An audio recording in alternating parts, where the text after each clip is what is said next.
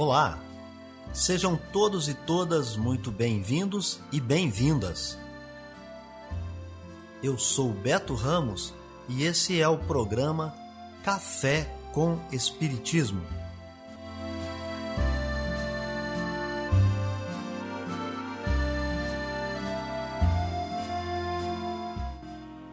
Um programa diário que aborda temas da filosofia, de conhecimentos gerais e de espiritismo. A verdade é o conhecimento que liberta.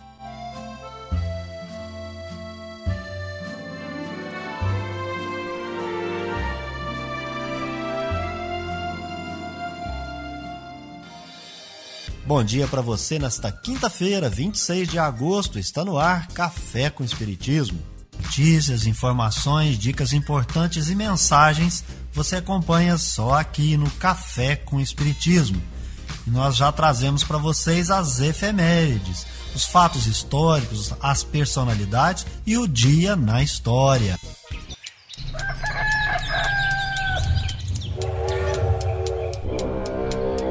Dia na história.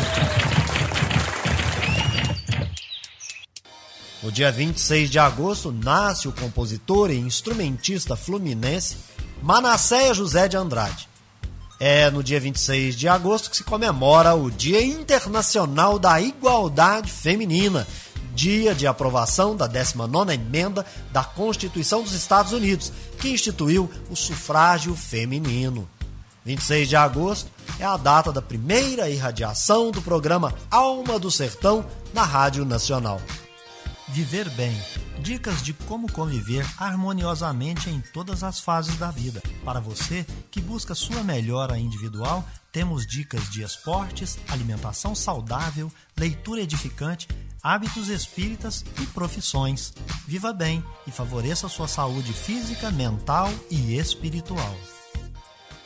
A mãe procura o profissional e pergunta: Para a ansiedade que o meu filho está passando, qual seria sua orientação para uma prática saudável de esporte que não gere aglomeração e lhe proporcione segurança? Você saberia dizer qual seria as possíveis respostas deste profissional? Aqui a gente traz algumas dicas. Mas não se esqueça de consultar tanto o seu médico de confiança quanto aquele profissional da educação física bicicleta. O fato de ser uma atividade individual já credencia como um bom esporte neste tempo de pandemia. Além disso, andar de bicicleta ajuda na resistência, nas habilidades motoras e na força das pernas. No entanto, deve ser estimulado com o uso de máscara e pode ser feito com um bom número de minutos.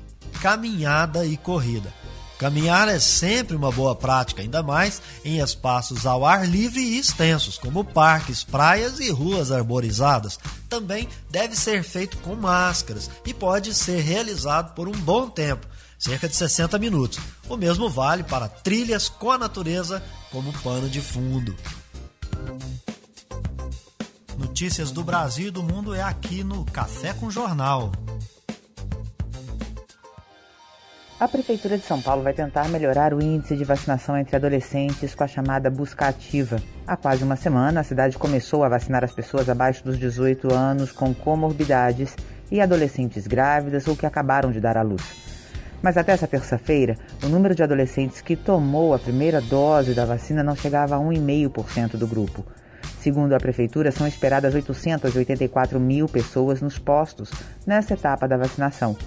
O prefeito Ricardo Nunes disse que a busca ativa vai ser feita em escolas do ensino médio, Fundação Casa para Menores Infratores e instituições como a ACD, que atua na reabilitação de pessoas com deficiência.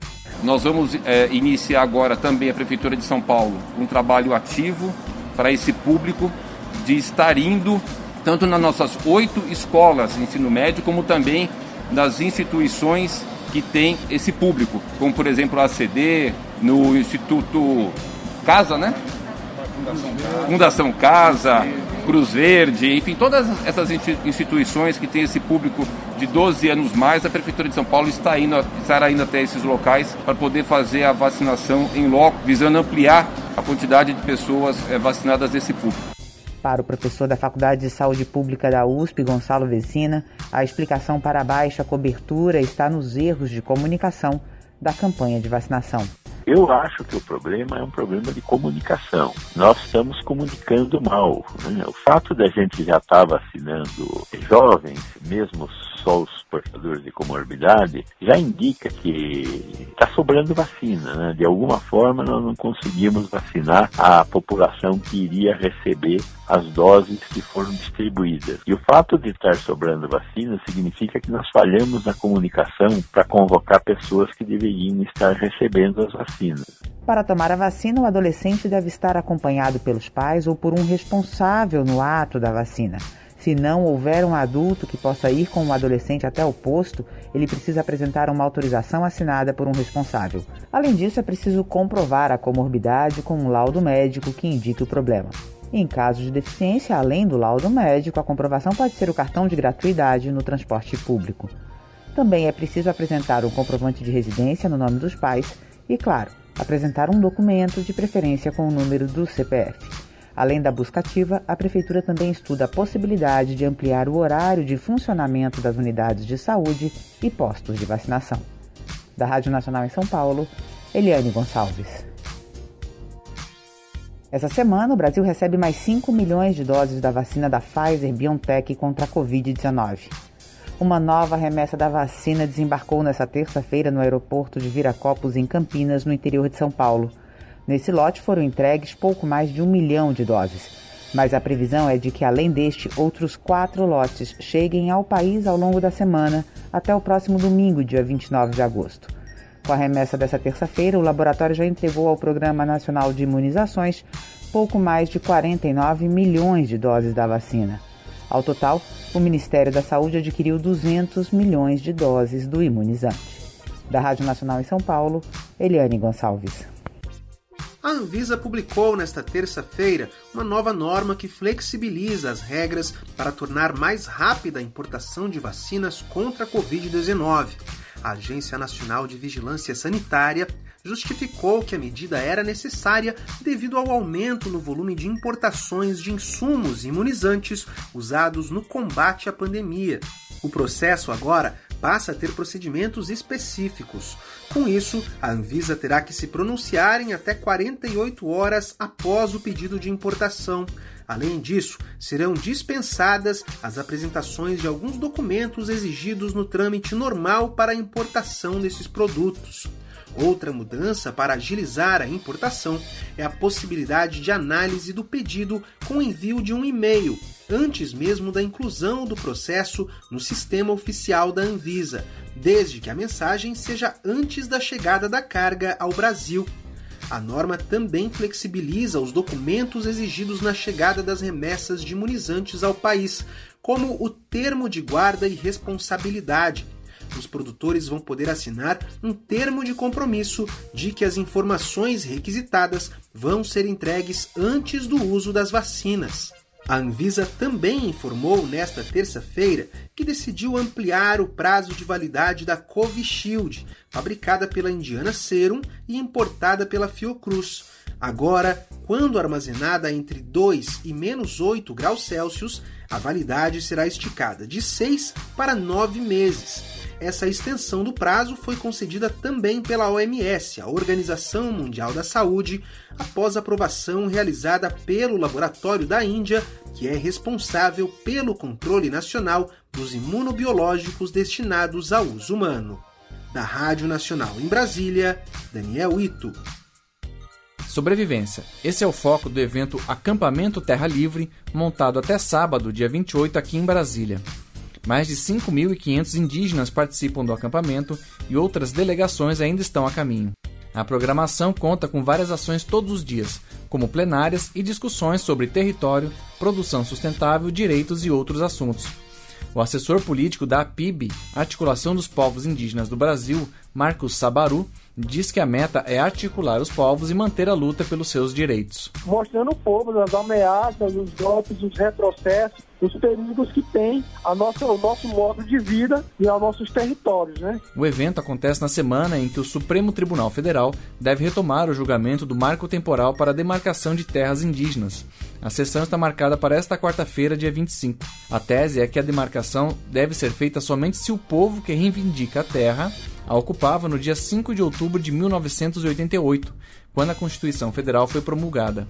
A ação trata de um pedido de reintegração de posse do governo de Santa Catarina contra o povo Xoclengue. A decisão é de repercussão geral e vai afetar todas as deliberações da Justiça e ações administrativas e legislativas no país. O assessor político da PIB, Marcos Sabaru, critica a abrangência do julgamento. Somos povos diferentes, somos de biomas diferentes, territórios diferentes. Então você não pode condicionar uma problemática de um, de um Estado, de um, de um povo, para todo o Brasil. Outro assunto com atenção dos indígenas é o projeto de Lei 490 de 2007, que além de determinar o um marco temporal, passa para o Congresso o poder de decisão sobre a demarcação de terras indígenas. O texto já passou pela Comissão de Constituição e Justiça da Câmara dos Deputados e ainda precisa ser votado em plenário. Da Rádio Nacional em Brasília, Gabriel Brum. Amor à sabedoria. Está no ar o Filosofando. No fim das contas, existe um pedacinho de todas as coisas em cada coisa um componente de tudo em tudo. Por isso, tudo o que existe é feito de uma quantidade infinita de pequenas coisas. Esse pensamento é atribuído a um daqueles filósofos denominados atomistas.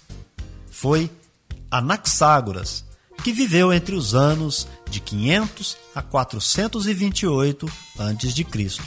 É ele quem explicou que nós somos o que comemos, tudo é uma mistura, uma mescla. Assim, o que existe são porções de sangue, carne, ossos, cabelos, unhas em semente, em germe, o que explicaria como a comida compõe o corpo humano. Pensava esse filósofo que as coisas devem forçosamente existir minúsculas, que afinal não podem ser mais reduzidas, mais cortadas ou divididas, pois do contrário, a matéria não existiria. Esses pedacinhos não cortáveis, ou átomos em grego, movimentam-se, colidem uns com os outros e formam novos compostos, e são indivisíveis, o que explica qualidades objetivas do mundo e de tudo o que existe, como peso, formato e volume. Ele ainda afirmou que outras qualidades, como o aroma, só se produzem quando átomos de um objeto interagem com os átomos do olfato do nariz humano. Café com Espiritismo. É hora da mensagem espírita. Temos vários interesses e às vezes nós não nos lembramos que estamos vivendo aqui na Terra num grande condomínio. Precisamos da luz solar e compartilhamos ela com toda a criação. Nós necessitamos do oxigênio e também, da mesma forma, o compartilhamos com toda a criação. Existem interesses coletivos que nós não nos damos conta que não são interesses individuais. Como bens da terra, nós necessitamos da economia, do trabalho, da moradia, da justiça, dos alimentos. E aí eu pergunto a você: a forma como você está levando a sua vida considera incluir o outro que tem as mesmas necessidades? Nós temos os nossos interesses ou conveniências particulares dentro desse grande edifício sabendo que para descer ou subir neste prédio, nós vamos sempre nos encontrar e dar de frente com o outro. Nós teremos sempre que compartilhar. Eu quero a minha tranquilidade individual, mas eu preciso auxiliar na tranquilidade alheia. É assim que funciona o universo, pela lei da interseção, interdependência e pela lei da repercussão. Um exemplo bem prático para compreendermos seria entrarmos numa oficina e ali precisamos produzir. Cada instrumento dessa oficina precisa responder às suas responsabilidades. Qualquer deles que não estejam funcionando corretamente, a produção, por mais importante que seja, não atingirá as suas metas, os produtos não vão sair a contento, o objetivo coletivo não será atingido. E a civilização se baseia nesse critério, que é o espírito de equipe, mas isso foge de cada um de nós, porque nós temos o hábito de olhar para o próprio umbigo. O Espiritismo nos alerta como um mecanismo providencial para que a humanidade, num processo coletivo, concorrendo naturalmente, espontaneamente, para edificar o bem geral. O meu bem, o seu bem, o bem dos demais são tão importantes quanto. Não existe nenhum desses instrumentos que sejam mais importantes que outros. Na realidade, eles precisam estar funcionando corretamente para essa grande oficina resultar no produto principal, que é a reforma íntima, a melhora do planeta, a semeadura do bem e da paz na terra. O sentimento de solidariedade, de cooperação, o sentimento de entendimento, de concórdia, vai colocar o amor em movimento, porque todos nós então estaremos fraternalmente praticando a caridade. Fazer para o outro aquilo que eu quero que ele faça para mim, mas eu faço primeiro para ele. Assumir responsabilidades. Uma questão importante de gente nunca esquecer: o tempo realmente não para. Portanto, aproveitar o tempo é fundamental para que possamos viver bem neste grande condomínio. Quando o processo de mudança bater a nossa porta, mude em profundidade, nunca em aparência, porque certamente o hábito não fará o monge. Quem governa o corpo é o espírito e não o contrário. Colocar a culpa na carne dizendo que ela é fraca, realmente vai te dar um desânimo, vai te dar uma falta de vontade de viver, vai te dar o tédio, vai te dar depressão. Quem conduz no caminho são os pés, nunca o sapato. Tudo que o olho vê na terra vai desaparecer. Desapega logo. Tranquilidade de consciência não tem nada a ver com dinheiro no bolso. Feliz é o que trabalha, porque todo trabalho é uma ocupação útil. E todas as vezes que você estiver se ocupado de algo útil, o universo responderá a você da mesma maneira e com a mesma intensidade que você estará agindo. Porque quando você trabalha numa atividade útil, você alimenta o universo, você vai nutrir toda a criação. A criatura precisa muito de conhecimento, mas na mesma quantidade precisa de bondade. O fundamental está em praticar aquilo que você aprendeu, atuar no bem. Um exemplo bem prático são os óculos. Os óculos corrigem apenas os defeitos da visão física, mas não corrigem os defeitos da vontade. A sua vontade, ela sempre será comandada pelo seu espírito. Todos nós precisamos nos nutrir do amor. É fundamental que façamos a distinção do como se ama e do como se é amado. O parasita ele se apega à vítima pensando que sugá-la é um ato de amor. Toda existência tem um objetivo específico. Então, a ação construtiva é agora e não depois. Se conselho de espírita vale, tua carteira de identidade só estará valendo nessa encarnação, ela não vai servir para a próxima.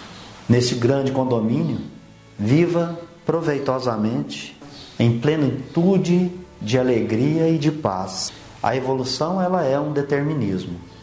Saímos do átomo, vamos chegar a espírito puro. Viver por viver, todos vivem. O essencial é saber o que fazer da própria vida. Então é isso aí, pessoal. Se inscreva no nosso canal, deixe o seu comentário, a sua impressão. Um abraço, até o próximo Café com Espiritismo. Tchau! Este foi o nosso programa Café com Espiritismo. Um oferecimento de Instituto Revelare. Se inscreva em nosso canal, acione o sino das notificações e se torne membro para apoiar os projetos. Nós nos encontramos no próximo episódio.